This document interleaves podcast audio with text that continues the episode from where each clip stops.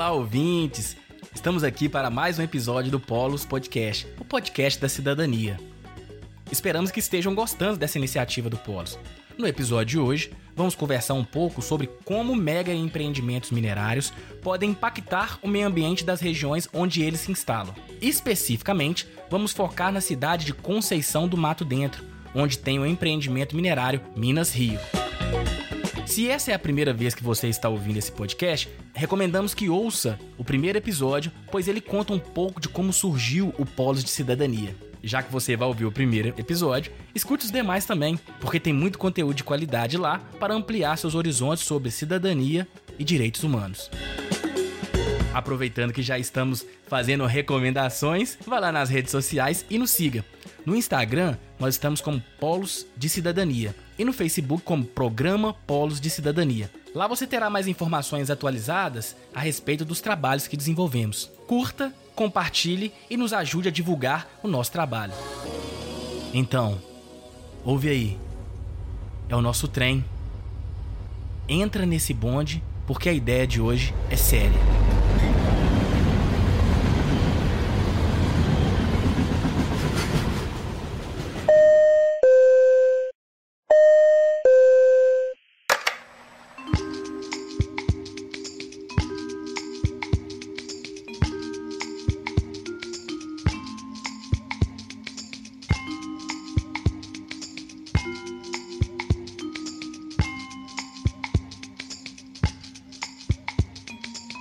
Vamos lá. Para conversar conosco hoje sobre mega empreendimentos minerários e seu impacto ambiental nas regiões onde eles se instalam, contamos com a presença de Lúcio Guerra Júnior e Neylor Miranda. Lúcio, é uma satisfação muito grande ter você aqui conosco no Polos Podcast. É, boa tarde a todos. Eu também agradeço né, a oportunidade de estar conversando com vocês. É isso aí. Muito obrigado pela sua presença aqui. Não tem que agradecer, não. É nós que ficamos muito felizes com, com a sua presença aqui. Da mesma forma, Neylor, muito obrigado por estar aqui conosco, conversando um pouco sobre esse assunto que é de grande importância para sociedade em geral, né? E das regiões que são afetadas por esses mega empreendimentos minerários aí. Obrigado, David. Obrigado a todos aí que fazem parte desse dessa iniciativa tão importante aí do Polos. É, é um prazer enorme poder compartilhar com vocês algumas questões sobre isso. Então vamos lá. Ô Lúcio, fala um pouquinho pra gente quem é o Lúcio, de que forma que ele tá envolvido com essas questões dos, dos mega empreendimentos é, na cidade de Conceição do Mato Dentro. Eu sou nascido e criado em Conceição do Mato Dentro, né? E por volta do ano 2007, a gente teve a notícia né, da chegada, da possível chegada do empreendimento é, Projeto Minas Rico, na época era do, da MMX, do Eike Batista. Né? A gente já começou assim a, aqui uma região né, tranquila, né, interior de Minas, a gente né, não tinha é, acesso a nada né, desse tipo de situação, né, sempre é uma comunidade rural, é de onde né, eu me introduzo nisso aí, que a gente tem uma propriedade lá vizinha à mineração, e amigos né, de vários outros atingidos também pelo empreendimento. E com a chegada, né, da, essa, o anúncio da chegada da mineração, nós inclusive começamos a procurar né, a respeito da veracidade ou não. Foi uma dificuldade para a gente encontrar o EIA-RIMA. Tivemos que ir na casa do prefeito, né, já é uma coisa já que começou já meio que escondida, e, da mesma maneira, a chegada dele, quando já vieram mesmo para já instalar e tal, vieram os corretores no início, já interessados em compra de terra, mas só que estavam anunciando é, compra de terra para criação de cavalo, mas era tudo de fachada.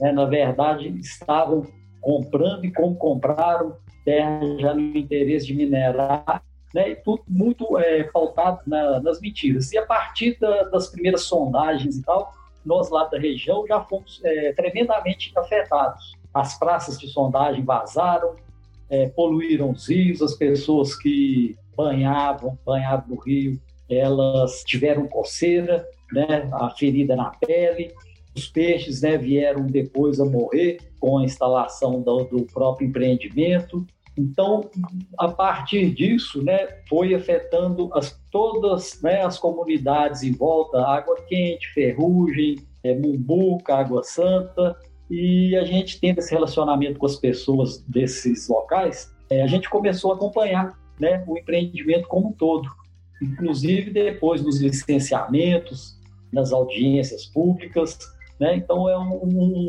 um processo bem é, turbulento que a gente enfrentou desde o início e enfrenta até hoje. Entendi.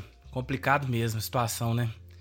E, Neylor, conta pra gente como é que você se inseriu nessa disputa aí em torno desses mega empreendimentos. Então, meu nome é Neylor Generoso Miranda, eu sou formado em Direito, graduado em Direito pela PUC Minas do Cerro, sou advogado, atualmente estou vinculado ao programa de pós-graduação da UFMG a nível de mestrado eu comecei o meu curso de Direito em 2009 na PUC Cerro e no decorrer do curso a gente foi notando algumas diferenças assim em relação ao dia a dia da universidade mesmo. Alguns alunos começaram a frequentar a universidade já uniformizados, né? Porque se inseriram aí no campo de funcionários da empresa, né? Da empresa mineradora. Então, assim, em 2006 começou a rondar na região o assunto sobre a mineração, com uma possível chegada de uma grande mineradora em Conceição do Mato Dentro. Em 2007, esse empreendimento ele é startado com a, a concessão da licença prévia, né, com a aprovação do projeto. Em 2008, essa licença é concedida, né? E aí, a partir de 2009, 2010, 2011, são autorizadas, né, por meio das licenças de instalação, a implantação do empreendimento em Conceição do Mato Dentro. É nesse período que ocorre toda essa mudança de atuação na região, a gente começa a perceber os danos, né? Eu sou de uma cidade aqui perto de Conceição do Mato Dentro, que se chama Sabinópolis, então, muitos caminhões, carretas pesadas atravessaram Sabinópolis, passaram pelo cerro e foram até Conceição do Mato Dentro para propiciar essa instalação do empreendimento. Sabinópolis sofreu muitos danos com essa instalação, é, é, destruição de ruas, comprometimento de estruturas de casas. A minha própria casa teve a parede da sala rachada. E aí a gente começou a perceber que, junto com a mineração, passaram a vir muitos acontecimentos negativos. Inclusive, a própria mineradora, ela chega na região de uma maneira sorrateira, falando que, que iria adquirir áreas para preservação ambiental ou para criação de cavalos para construir para construir um aras. E aí pouco tempo depois é essas áreas são destinadas à mineração. Isso provocou também um conflito fundiário muito grande em torno das pessoas que tinham imóveis na área da mina ou mesmo no entorno. E aí a região toda começa a se voltar para essa nova atividade minerária na região. Então a promessa de emprego, a promessa de um desenvolvimento, de um pretenso desenvolvimento para a região, ela é vendida na forma é, da mineração, né? Então todas as, assim, todas as atividades da região, de certa forma, começam a se voltar para a mineração. E aí, como eu estava na universidade, esse assunto começou a ser muito ventilado, a gente começou a conversar muito sobre isso. Em 2014, é implantado um curso de Direito Ambiental e Minerário na PUC Minas, do qual eu fiz parte, e por meio desse curso a gente teve um contato mais direto com os conflitos que estavam se desenvolvendo na região e a partir de 2015 eu começo a fazer parte da equipe do programa Polos de Cidadania da UFMG, que foi atuar em Conceição do Mato Dentro e região. Então, gente, vocês já fizeram meio que uma contextualização de como que surge esse momento do mega empreendimento, mas eu acho que seria interessante a gente falar também como que era antes desse mega empreendimento. Vocês poderiam falar para os ouvintes e para os ouvintes como que se deu, como que era a região antes, como ela vinha se preparando para que tipo de, de ação, como que funcionava antes desse mega empreendimento. Pode ficar à vontade.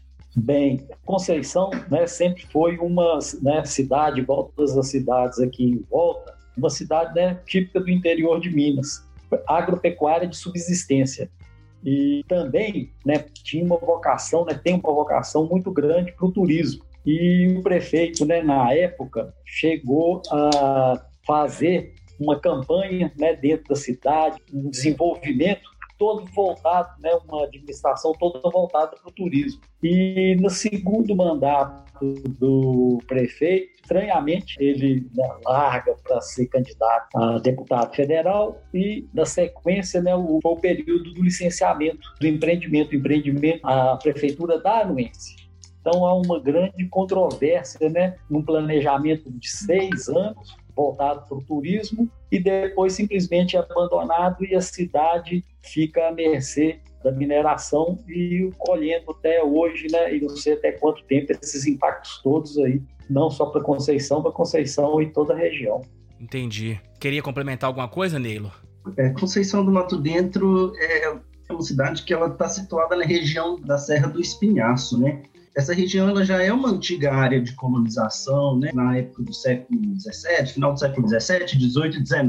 E aí, com o declínio da atividade minerária, a agricultura e a pecuária se tornam os dois grandes vetores assim, de desenvolvimento econômico da região. Né? Até que com essa chegada do empreendimento minerário, essa, esses interesses né, econômicos minerários de âmbito nacional e mesmo interna é, municipal, estadual e internacional, nacional e internacional, eles acabam se sobrepondo aos interesses do município né, de desenvolvimento do turismo e da própria preservação ambiental. Basicamente isso assim, que, eu, que eu queria complementar. O David, só lembrando aqui também, né, disso que eu já falei, para complementar também e ilustrar um pouco mais, aqui a região, né, Conceição do Madeira, faz parte da reserva da biosfera. Né? Então tem tudo isso com o turismo, né, com a preservação da natureza. Se você pegar o parecer único da SEMAD, que foi a análise do EIA-RIMA, que subsidiou o licenciamento da LP, se você ler, não precisa de muito longe não, você lê umas 15, 20 páginas, você chega e tem a nítida conclusão de que o empreendimento é totalmente inviável para ser implantado nessa região. Só que, depois de 49 páginas, está numa conclusão de umas seis linhas o deferimento né, para a concessão da, do Estado para a concessão da implantação do empreendimento. Quer dizer, foi uma decisão política, né, que, quem na época era o governador Aécio Neves e quem era o interessado na, né, do lançamento do projeto, Eike Batista. E a gente vê na né, situação recente de onde que foram parar os dois, tanto o Eike Batista, que chegou até ser preso, e da situação aí que está o Neves. Então, quero ilustrar, falar inclusive isso, para dizer de quão grande foi o licenciamento, a implantação desse empreendimento em Conceição no Mato Dentro e certamente outros que acontecem aí né, em Minas Gerais e no Brasil afora também. É muito bem lembrado isso. Essa é uma situação que a gente tem que atentar muito, que o Brasil é muito rico nessas questões ambientais e ainda que o desenvolvimento econômico tenha que ter o seu progresso, e a gente tem que questionar essa questão do progresso, mas é algo que viabiliza nossas vidas, né? O meio ambiente. Então não adianta o desenvolvimento desenfreado, econômico, se não tem um, meio ambiente que nos permita viver de, com uma forma de qualidade, né? Então, muitas das vezes, muitas das vezes não, esse interesse econômico se sobrepondo ao interesse da vida é muito prejudicial mesmo. Você queria falar, Neilo? É, só complementando aqui, em 2014, o programa Cidade e Alteridade da Faculdade de Direito da UFMG produziu um relatório é, onde foram descritos vários impactos decorrentes do, da implantação da mineração em Conceição do Mato Dentro. E dentre esses impactos, né, a gente pode destacar os, os impactos no setor habitacional, nos serviços de saúde, de educação e segurança, além daqueles promovidos nas comunidades rurais situadas na região do empreendimento, né? E aí vai muito naquilo que o Lúcio falou em relação à falta de preparo do município para receber o empreendimento de tão grande porte como é o Minas Rio. Muito complicado mesmo. Já que a gente tocou nesse ponto aí, Neilo, você já tocou nessa questão do impacto, eu queria que você e o Lúcio falassem um pouco, assim, especificamente, o que, que vocês verificaram, o que vocês têm verificado trabalhando junto aí nessa luta aí para melhor condições de vida da população de Conceição do Mato Dentro e região, quais foram os impactos que esse mega empreendimento Minas Rio ele trouxe para o território e para as comunidades aí próximas da cidade? Vocês poderiam falar para a gente mais especificamente um pouco? Então, o programa Polos ele chega em Conceição do Mato Dentro para desenvolver alguns trabalhos e aí, dentre esses trabalhos, a gente teve dois focos de ações principais, que era o desenvolvimento de, de estudos para subsidiar possíveis ações dos órgãos, né, dos sistemas de justiça e da própria sociedade civil, né? E também um outro foco de atuação era o desenvolvimento de ações, de várias ações para garantia de direitos das crianças e dos adolescentes numa, numa perspectiva de protagonismo desses grupos, né? protagonismo das crianças, adolescentes e jovens de Conceição do Mato Dentro e região. E aí, para fortalecer essa segunda linha de ação, a gente desenvolveu diversos projetos nas áreas de teatro, fotografia, audiovisual e vários outros projetos. Foram cerca de 36 projetos desenvolvidos no município e na região. E aí, é, no decorrer desses trabalhos, a gente teve contato com várias comunidades, pessoas, famílias e comunidades atingidas pela mineração. E aí, a partir desses trabalhos, né, a gente desenvolveu pesquisas sociais aplicadas junto a essas pessoas e comunidades. E no decorrer dessas pesquisas, a gente pôde perceber várias violações de direitos cometidas tanto pela empresa como pelo Estado, né? E aí, dentre essas violações de direitos, a gente pode destacar, por exemplo, o direito de acesso às informações públicas, violação do direito à liberdade de expressão, direito à participação popular, direito à reunião e organização, direito ao contraditório e à ampla defesa, violação de domicílio, violação ao direito de segurança, saúde, e vários outros. Várias dessas violações de direitos foram condensadas em um livro, um dos vários livros que o programa Polos produziu, que chama Violências de Mercado e de Estado no Contexto do Empreendimento Minerário Minas Rio. É, outro livro que a gente produziu foi Violações de Direitos e Dano ao Projeto de Vida no Contexto da Mineração. É um, dos, um trabalho que a, gente, que a gente desenvolveu com famílias da região da cabeceira do Turco onde a gente pôde perceber que além dos danos materiais e ambientais que aquelas famílias sofreram, e os danos morais também, eles, eles puderam, eles experimentaram uma categoria de dano que vem sendo é, recentemente aí falada no mundo jurídico, que se chama dano ao projeto de vida. É, vários outros livros, outros livros foram publicados, inclusive um catálogo que condensou os projetos desenvolvidos no processo de garantia de direito de crianças e adolescentes e jovens no, e jovens no município. A partir disso que o, que o Neiro trouxe pra gente, Lúcio, o que, que você verificou na prática, que você foi uma pessoa que está atuando diretamente aí, o que, que você verificou na prática assim, da comunidade, do território? Os danos principais aí. Você começou lá falando que as pessoas tomavam banho no rio e hoje, pelo visto, não tem condição nenhuma, né? Eu lembro quando eu era criança, que eu ia pra roça do meu pai na cidade, nem sei como é que tá lá hoje. É perto de Mesquita chama Tamanduá. Não era bom demais. Você ia lá pro rio, era tranquilo, você nadar. Nossa, era bom demais. E aí parece que essa, esse tipo de privilégio vocês não têm aí hoje mais, né? Pois é, é, a gente tinha isso aqui né, com bastante fartura e principalmente lá na região do empreendimento, isso lá acabou. E haja visto né, a mentira que vem instalada junto com a mineração, que né, um, local de é, atrativo né, é, turístico lá e, de lazer para as pessoas, uma cachoeira que chamava Cachoeira Passa Sete, ela foi implodida né, pela mineradora. E no EIA Rima falava que não ia ter impacto nenhum a ambiente turístico nenhum do município.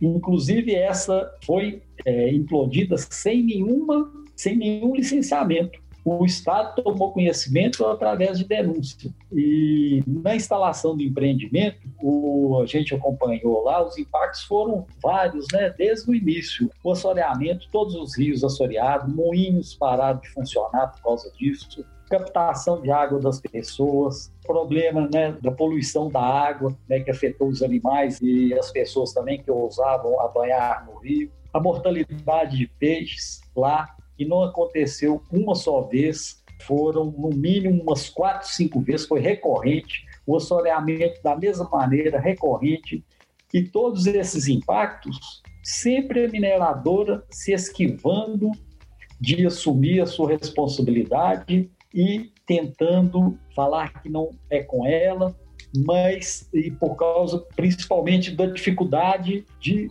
ter essas provas, de, da gente produzir. Mas todo morador né, de Conceição ou de uma cidade interior sabe como a vida é, como que o meio ambiente é naquele local e não tem condições da mineradora vir e falar que um assoreamento que ocorreu, igual ela falou, que ocorreu, o assoreamento ocorreu em 6 quilômetros do rio, ela chegar e falar que foi por causa da estrada do DR que não era asfaltada. Deu a mortalidade dos peixes. É, depois isso ficou provado. A mortalidade dos peixes foi causada por ela, de vazamento da barragem de rejeito.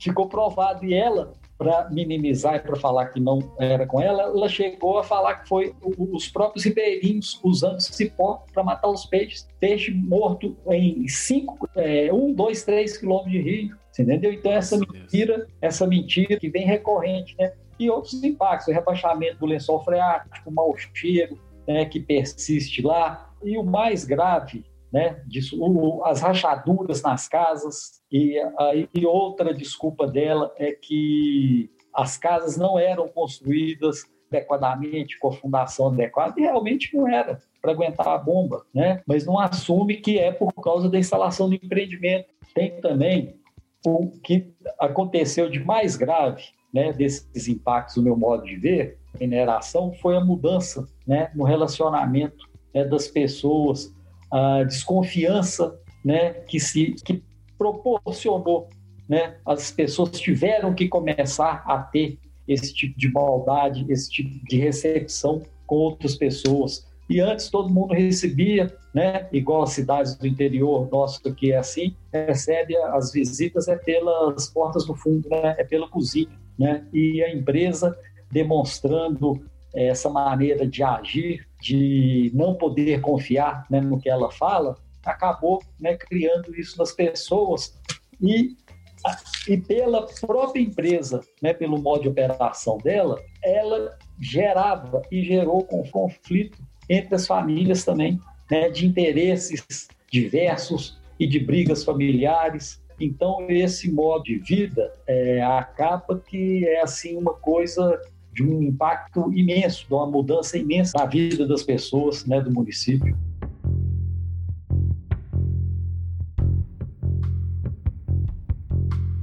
É, essa questão que você disse aí da casa é, é no mínimo, para não falar outra coisa, impressionante, né? Que as casas não foram feitas de forma correta. Claro que não, a casa está existindo lá para outra finalidade, para moradia, pessoa do campo. Aí você vem com a com empreendimento com explosivo e espera que a casa venha conseguir. ah, gente, sim, né? o Polos ele chega na região de Conceição do Mato Dentro já com um histórico de, de danos, né, bem intenso assim.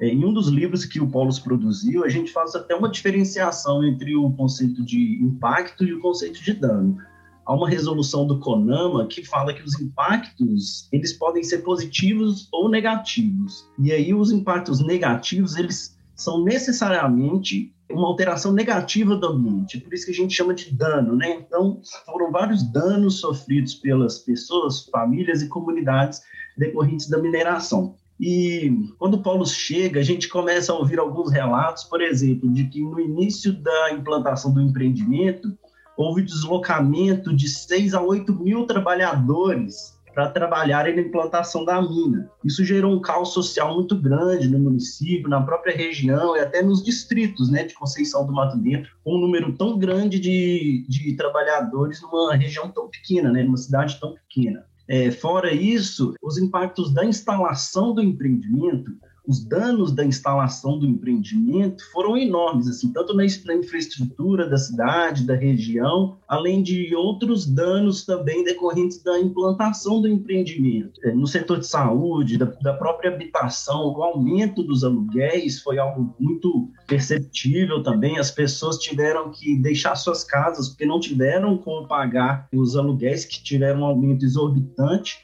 e com isso houve um processo de ocupação irregular no, no, município. Outros danos, assim, em relação aos danos ambientais, a gente percebeu junto aos trabalhos com, com as famílias da cabeceira do Turco que uma nascente de água foi suprimida, por exemplo, para ser implantado o mineroduto. Então, essa nascente de água ela teve de ser suprimida para possibilitar a instalação do mineroduto. Isso já é um dano, já na etapa de instalação. Com a operação do mineroduto, essas famílias sofreram outros tipos de dano, porque as casas começavam a tremer e ficavam rachadas com a operação do mineroduto. Rachava paredes das casas, caíam telhas, isso provocou um transtorno enorme para essas pessoas que não conseguiam mais lidar, a vida se tornou insuportável assim no lugar onde eles tinham uma vida tranquila, né? A questão da poeira também é muito forte, é um relato muito forte de um dano que as pessoas relatam até hoje devido às explosões, o trânsito intenso de veículos, o trânsito de pessoas estranhas também na região foi um, um dano que a gente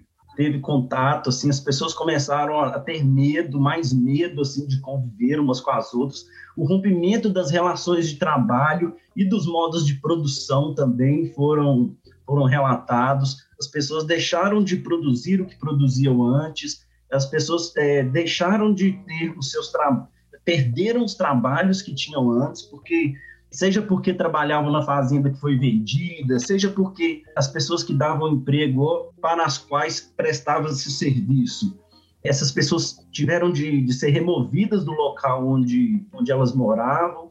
E assim, são vários danos decorrentes tanto da etapa de instalação como da própria operação do empreendimento. Realmente é só quem está trabalhando diretamente ou vivendo na, região para saber dessas questões, né? E é por isso que nós estamos aqui com o podcast do Polos para dar mais visibilidade para essas questões. E já que a gente tocou nessa questão do Polos aqui, eu queria também escutar do Lúcio e depois do, do Neylor, porque o Lúcio, você participa de um projeto aí chamado Reaja, né, Lúcio? E eu queria que você falasse um pouco do Reaja, assim como o Neylor também pudesse falar um pouco do Polos e como essas duas organizações, elas têm lutado e ajudado na efetivação dos direitos aí na cidade de Conceição, do Mato Dentro e a região. Como surgiu esse, esse trabalho aí, por exemplo, do Reajas? Podia falar para a gente, Lúcio, um pouco? Bem, uh, nós né, aqui em Conceição do Mato Dentro, a gente tem acompanhado o projeto, né, a chegada dele, a instalação desde o início. Então, né, são pessoas interessadas né, no meio ambiente e atingidas pela instalação do, do empreendimento que passaram a acompanhar e a vivenciar né, todos esses impactos e o licenciamento, né, a violência e a violação também pelo licenciamento também desse empreendimento. Acompanhando né, de perto, né, fazendo denúncias, junto ao Ministério Público, junto ao Estado e buscando o mínimo de correção possível dentro da, da legalidade. Então, nossa atuação foi sempre nesse sentido. Teve, né, bem no início também, dar mais amplitude a essas denúncias, a gente teve né, oportunidade de contar com a colaboração do, do Rodrigo. Estamos quatro vídeos, Conceição Guarde nos Olhos, que fala justamente desse quadro né, inteiro da violação de direitos do empreendimento na sua instalação em Conceição. E teve uma época que nós procuramos o, o Ministério Público e ele nos atendeu, marcou uma audiência pública. Dali, né, as pessoas, a casa lá cheia, e as pessoas relatando as denúncias e tal, os, os promotores ficaram realmente bastante impressionados.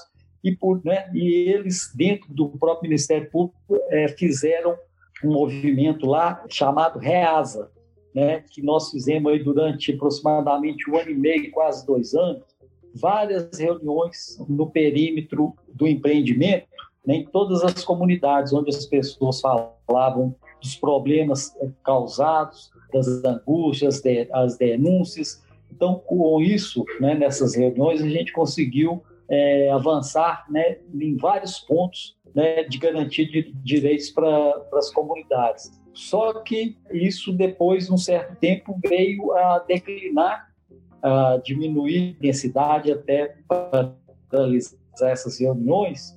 E a gente, né, de certa forma, notou também que, sabe, diante de tanta violência e violação de direitos, nós sentimos que o Ministério Público já não estava, sabe, dando conta de fazer o que eu considero seu devido papel, né, de garantir esses direitos. E, no, né, e com a, a, finalização da Reasa, nós chegamos e continuamos, de certa forma, o empreendimento, esse movimento, e pusemos o nome de Reage, e buscando essa articulação e justiça ambiental. Né? E, então, a Reaja é, não, tem um, não tem líder, são todas as pessoas, são todos os atingidos, e que buscam essa regularidade né, mínima que seja na, no empreendimento, através de denúncia, através de participação, né, através de troca de informação. É nesse sentido que a gente tem atuado aí até hoje. Ela é uma articulação, então, da população de Conceição do Mato Dentro e região, não é isso? Sim, a REAGE é foi criada pelos atingidos pela implantação do projeto Minas Rio. Né? Não tem uma central, não tem uma centralização, não tem uma pessoa que, né, todos são falam pelo mesmo nível, né? Tem essa horizontabilidade. É, isso é muito legal. E Neilo, como que o Polos tem auxiliado aí nessa disputa por efetivação dos direitos dos atingidos nesse empreendimento aí Minas Rio? Então, o programa Polos de Cidadania é um programa transdisciplinar e interinstitucional de extensão, ensino e pesquisa social aplicada que foi criada em 1995 na Faculdade de Direito da UFMG. E a atuação do, do programa é voltada para a efetivação dos direitos humanos e a construção de conhecimento pelo diálogo entre os diferentes saberes. Né? Em Conceição do Mato Dentro, o Paulo chega com o objetivo de criar, acompanhar e orientar ações comunitárias focadas em educação, proteção e efetivação do, dos direitos humanos, mas com o intuito de fortalecer as redes locais na valorização da cidadania. E aí, em Conceição do Mato Dentro, o programa atuou em dois grandes eixos, que foi o desenvolvimento de estudos para subsidiar algumas possíveis ações dos órgãos né, do sistema de justiça e na garantia de direitos das crianças e dos adolescentes por meio de projetos sociais e comunitários. E em Conceição do Mato Dentro, uma atuação muito importante do Polos, até nessa, perspectiva de fortalecimento das autonomias individuais, comunitárias, né? E fortalecimento de uma atuação da própria comunidade. Uma atuação muito importante do Polos nesse sentido foi o auxílio na construção de uma ação popular. No período anterior à liberação da etapa 3 do empreendimento, é, algumas pessoas da, das comunidades atingidas procuraram a equipe do programa Polos solicitando algum auxílio, alguma ajuda, porque elas já estavam sofrendo né, danos há, há, muitos anos, assim, e, e, a equipe do programa Polos foi procurada no sentido de, de prestar algum auxílio a essas comunidades.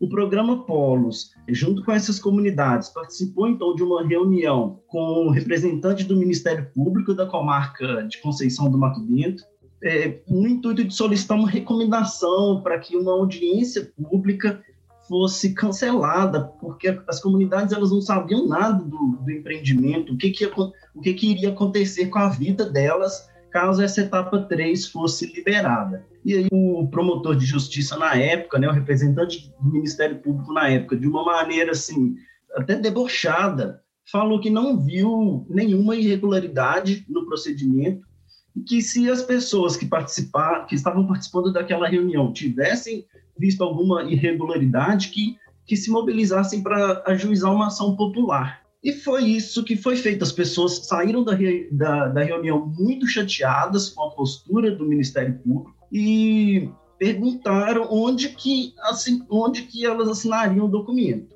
porque elas estavam dispostas a assinar esse documento e a equipe do programa Polos auxiliou a comunidade na construção desse documento, que se tornou uma petição inicial de uma ação popular ajuizada no Cerro. É, na época não tinha juiz em Conceição do Mato Dentro.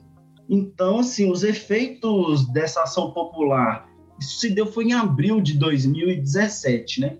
Os efeitos dessa, dessa ação popular, no primeiro momento, foram positivos, porque houve a suspensão da audiência pública. A juíza do Cerro, na época, concedeu uma medida liminar para suspender a audiência pública, com base na violação do direito de acesso à informação, um direito tão caro e à democracia que as pessoas atingidas é, tiveram esses, esse direito violado, e aí, com base na violação do direito de acesso à informação e a impossibilidade delas participarem de uma maneira é, efetiva na audiência, influenciarem de alguma forma na, nas decisões acerca do licenciamento ambiental sobre a etapa 3 do empreendimento, essa audiência pública ela foi suspensa, o que, é um efeito, o que foi um efeito positivo no início, mas muitos outros efeitos negativos puderam ser percebidos, que o Júnior pode até comentar depois, caso ele ache pertinente, porque os cinco autores da ação popular passaram a ser ameaçados, passaram a receber bilhetes de ameaça, passaram a ser é, ameaçados por pessoas assim anônimas e que de certa forma causou um transtorno a essas pessoas que exerceram o direito aí de ação e que tiveram de lidar com, com essa situação violenta, que é a situação de ameaça após o, o e a decisão na ação popular. Essa foi uma da, das ações assim marcantes aí do programa Polos, porque a comunidade se sentiu vitoriosa num primeiro momento, mas depois essa situação de ameaça foi um pouco complexa, assim, porque é, alguns dos autores tiveram de ser inseridos em programa de proteção de defensores de direitos humanos do Estado. O Polos também é, tem contribuído muito no processo de mobilização popular das pessoas e, da, e na, na luta pelos seus direitos. O programa Polos chegou a ocupar uma cadeira no CODEMA, o Conselho de Meio Ambiente de, de Conceição do Mato Dentro, mas com o tempo é, percebeu-se que aquele era mais um espaço de legitimação das violações de direitos, por isso o programa deixa a cadeira que ocupava no CODEMA. A equipe do programa Polos também realizou diversos encaminhamentos de casos, elaboração de documentos, é, manifestações é, no sentido de abaixos assinados e participação nas próprias audiências de licenciamento, mas assim sempre voltado por um, um protagonismo da própria comunidade. E eu acho que cabe cabe ressaltar muito, sabe? A gente precisa deixar isso muito marcado e é importante destacar que o Polos ele não tem nenhuma relação com as assessorias, com as assessorias técnicas que vêm sendo implantadas. O Polos não tem nada a ver com essas negociatas que são feitas entre instituições e essas é, entre instituições para implementação dessas assessorias técnicas. Na verdade, é uma terceirização de um cuidado que o próprio Ministério Público deveria ter com essas comunidades e acaba terceirizando esses serviços para as assessorias técnicas. O Polos não faz esse tipo de serviço, não tem relação nenhuma com a assessoria técnica e com e, nem, e nenhuma dessas assessorias técnicas que vem atuando em diversos conflitos socioambientais aí no estado de Minas Gerais. É, na verdade, essa questão das assessorias, né, do jeito que tá, foi é, anunciada e proposta pelo Ministério Público, ela nem, né, de certo modo, ela nem precisaria de ter, porque era o Ministério Público, o Estado da Justiça, garantir os direitos por lei das comunidades. Isso aí bastava o promotor provocar e o juiz deferir. E isso não acontece. Então, como uma novela, por agora na etapa 3, e subsequentemente na, no licenciamento do alteamento da barragem de rejeito, do projeto Rio, o, é como se tivesse sido um ganho ter essa contratação de assessoria técnica, que, ao meu ver, se tivesse a garantia dos direitos das pessoas pelo plano de negociação fundiária né, e seus afins, não precisaria de assessoria técnica como foi anunciada. Inclusive, anunciada e até hoje, se tivesse vindo implantada, com certeza seria uma coisa boa, porque tá, seria talvez o que a, as comunidades teriam com o que contar hoje.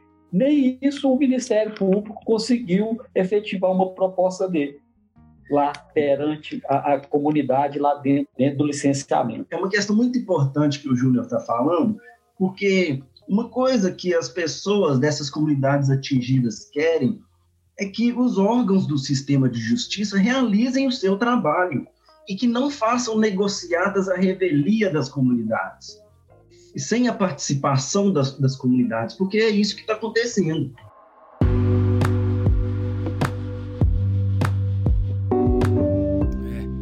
muito complicado, né? Porque a gente tem, é, querendo ou não, a gente quer de alguma forma resolver as coisas sem a questão da violência, essas coisas todas. A gente deposita confiança nas instituições para mediar os nossos conflitos sociais. E muitas das vezes, por uma questão pragmática ou então mesmo de omissão, as instituições elas abrem mão disso e, não sei, terceirizam essas situações quando na, ver, na verdade deveria atuar por ela própria, né? Afinal de contas, é um dever constitucional, é um dever é, institucional delas de atuar na defesa dos interesses individuais, difusos, coletivos e de proteção do meio ambiente, principalmente o Ministério Público, é uma instituição muito importante, né?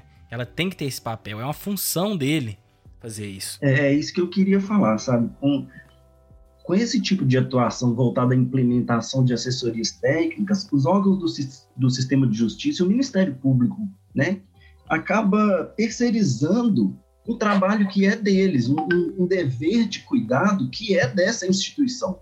Então, quando você implementa uma assessoria técnica para garantir direitos, o Ministério Público terceiriza uma função constitucional a essas instituições. Muito complicado. Só um, uma pequena complementação também, a sequência dos vídeos Conceição Guarda nos Olhos foi pelo Rodrigo Vale, né, e com o auxílio da Dorinha, né, sua esposa. Em relação à atuação das pessoas da Reaja, nós buscamos o apoio de diversos é, órgãos também, diversas organizações né, que atuam na, ligados ao meio ambiente, né, como, por exemplo, o movimento das pessoas que participam do movimento das águas e serras de Minas, a instituição da UFMG, o Gesta, né, a Caritas, próprio Polos, tivemos também contato com a Igreja de Mineração, sabe? criando essa rede ampla também de difusão e de busca de apoio né, nessa caminhada aí de denúncias frente à mineração. É, tem que ser assim mesmo, porque se não for agir sozinho não vai dar nada, né? Tem que ser um agir coletivo, um agir consciente. E já que a gente está chegando nesse ponto aqui, eu queria saber de vocês assim, quais são as perspectivas e os principais desafios para a efetivação de direitos das pessoas, famílias, das comunidades em Conceição do Mato Dentro e da região? Como é que vocês enxergam? O que, que tem impedido hoje essa atuação e essa progressão rumo à efetivação desses direitos aí?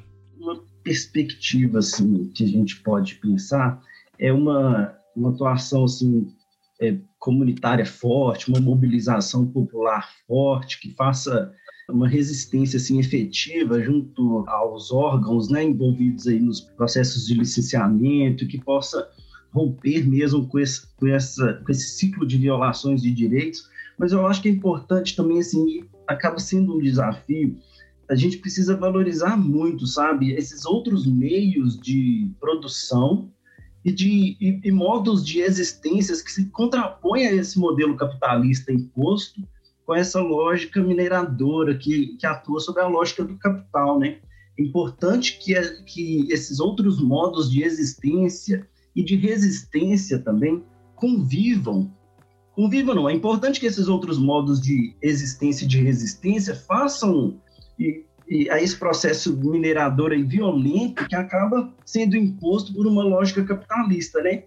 É importante que outros modos de produção sejam incentivados, outros modos de existência sejam respeitados e que essa, essa valorização seja um caminho para a garantia desses, dos direitos dessas pessoas, né? E aí, nesse processo, eu queria destacar, por exemplo, a, atuação do FONASC no, no COPAN, que é o Conselho de Meio Ambiente do Estado, do qual o Júnior faz parte, é uma atuação assim, imprescindível, que tem feito um trabalho muito bom, um trabalho que ressalta as violações de direitos e tem feito um enfrentamento muito importante, muito fundamentado e muito engajado com a garantia de direitos das pessoas e populações atingidas. Assim, o COPAN do Estado de Minas Gerais, por meio das câmaras técnicas minerárias, acaba assim se associando aos interesses da mineradora, porque muitas vezes, após a, a, exposição exaustiva de diversas violações de direitos, violências e sofrimentos que essas pessoas passam por conta da mineração, as licenças vêm sendo concedidas. E um desses últimos absurdos que a gente vê assim, é, junto, ao, junto ao Copan foi em dezembro de 2018, com a liberação do alteamento das barragens de rejeito da Anglo-América. A gente tem acompanhado alguns desses processos Em fevereiro de 2019 foi publicada a Lei Mar de Lama Nunca Mais, que impede, que veda a permanência de comunidades num, num rastro de 10 quilômetros é, da barragem, né? E aí em Conceição do Mato Dentro a gente tem as comunidades de Água Quente, Passa Sete, Jacém, que sofrem com esses danos. É, uma, é, um, é um dano, assim, permanente, continuado, é um transtorno diário que essas pessoas vivem, principalmente após os rompimentos das barragens de Mariana, né, em Bento Rodrigues e de Brumadinho. Esses desastres comprometeram a qualidade de vida dessas pessoas de uma maneira tão grande que hoje elas têm que conviver com, com sirene, com medo constante do rompimento dessas barragens. Né? Além desses casos aí de, né, dessas comunidades que, que estão localizadas aí abaixo da barragem de rejeitos, o Polos também teve contato com a expulsão da família de uma senhora com mais de 80 anos, que é o caso da dona Natalina, em dezembro de 2015. Ela foi expulsa da sua casa para dar lugar aí para as atividades de mineração, né? Na cabeceira do Turco, a gente teve uma atuação bem efetiva também, a gente fez uma pesquisa mais aprofundada e a questão da supressão da nascente e o tremor do mineroduto das casas, né, foi um, dano muito, muito relatado também por essas famílias que sofreram esses danos. E atualmente pessoas da comunidade do Passa Sete têm entrado em contato com o programa Polos, relatando o aliciamento e a pressão da empresa, de funcionários da empresa, para que eles deixem o local e negociem suas terras de uma maneira assim que a gente não tem um conhecimento, né? Como é feita essa negociação, porque, pelo que parece, não há negociação, há uma imposição da empresa, das suas cláusulas, para que essas pessoas sejam expulsas do território mesmo e deem seja aí as atividades de mineração. Entendi. E na sua perspectiva, Lúcio, o que, que você acha que tem impedido assim, o desenvolvimento e efetivação dos direitos humanos aí na região de Conceição do Mato Dentro e todas as comunidades próximas aí?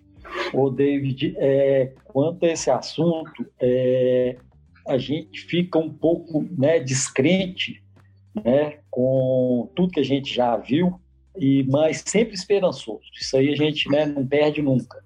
Né, e passa né, por essa garantia né, de direitos é pela conscientização efetiva das pessoas, pela mobilização e pela vontade né, e com a ajuda das instituições. E isso, né, resumindo, no meu modo de ver, só com a mudança sincera da consciência né, dos autores que lidam com esse assunto da mineração, tanto do licenciamento, do acompanhamento, os próprios é, empreendedores. Né, se não tiver uma mudança né, profunda da consciência, né, além né, do interesse pura e simplesmente no capital a todo custo, é muito difícil a gente conseguir alguma coisa. Mas eu acredito que essa alteração é, vai acontecer e pode acontecer.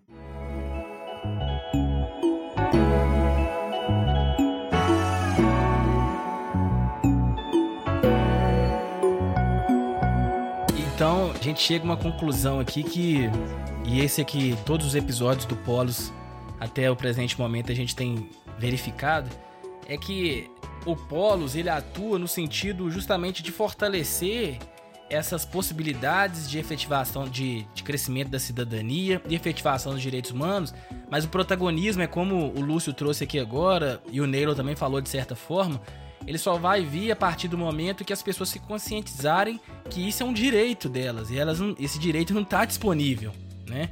É, e tem instituições, tem modos de, de viver, outras formas de existência, de resistência que podem confrontar esse modo, como vamos dizer assim, esse necropolítico da minerodependência, vamos dizer assim, ele vem impondo um único modo de vida para as pessoas. Quando na verdade a gente, como o Neilo bem trouxe, que a gente tem que valorizar outras formas de existência, valorizar outras formas de viver a vida e respeitar essas outras formas que não sejam essas formas que o próprio mercado de capitais aí, a questão da, da mineração, ela vem impor para essas regiões. Então, assim, mais uma vez a gente sai aqui do, do podcast com essa certeza, que muita pouca certeza que a gente tem na vida, né? Uma delas é a morte, mas uma das poucas a gente tem a certeza aqui é que as mudanças sociais, elas vêm por articulações das populações, das pessoas que são envolvidas na disputa por esse direito, ainda que o Ministério Público ele tem essa função de proteção dos direitos difusos, coletivos, é, a Defensoria Pública também tem, mas a gente não pode depositar a nossos direitos só nessas instituições, porque elas são limitadas também, né? Então é, fica de. É, eu sei que é uma situação que às vezes dá um certo desânimo, Júnior, é, mas eu fico muito admirado de ver vocês aí na cidade Conceição do Mato dentro se articulando politicamente para fazer com que valer o seu direito de escolher o modo como vocês querem viver, da forma como era antes. Que isso é importante para o modo como vocês se articulam, isso é bom para a constituição de vocês enquanto pessoas. Então, isso é um exemplo muito grande. Assim como as mulheres lá de, de macacos também se articularam em torno da, da construção da barragem, tá tendo lá o perigo de rompimento da barragem. É muito gratificante ver assim que vocês, enquanto população diretamente atingida, vocês estão articulados e empenhados nessa luta aí. Então, assim, dá um desânimo, dá, mas é costumo, igual eu costumo falar, assim, mas passa o desânimo, porque quando a gente precisa viver, né? A gente não quer sobreviver, a gente quer viver. E viver, sobreviver é sempre ter uma carga de sobre a vida, né? Nós queremos viver.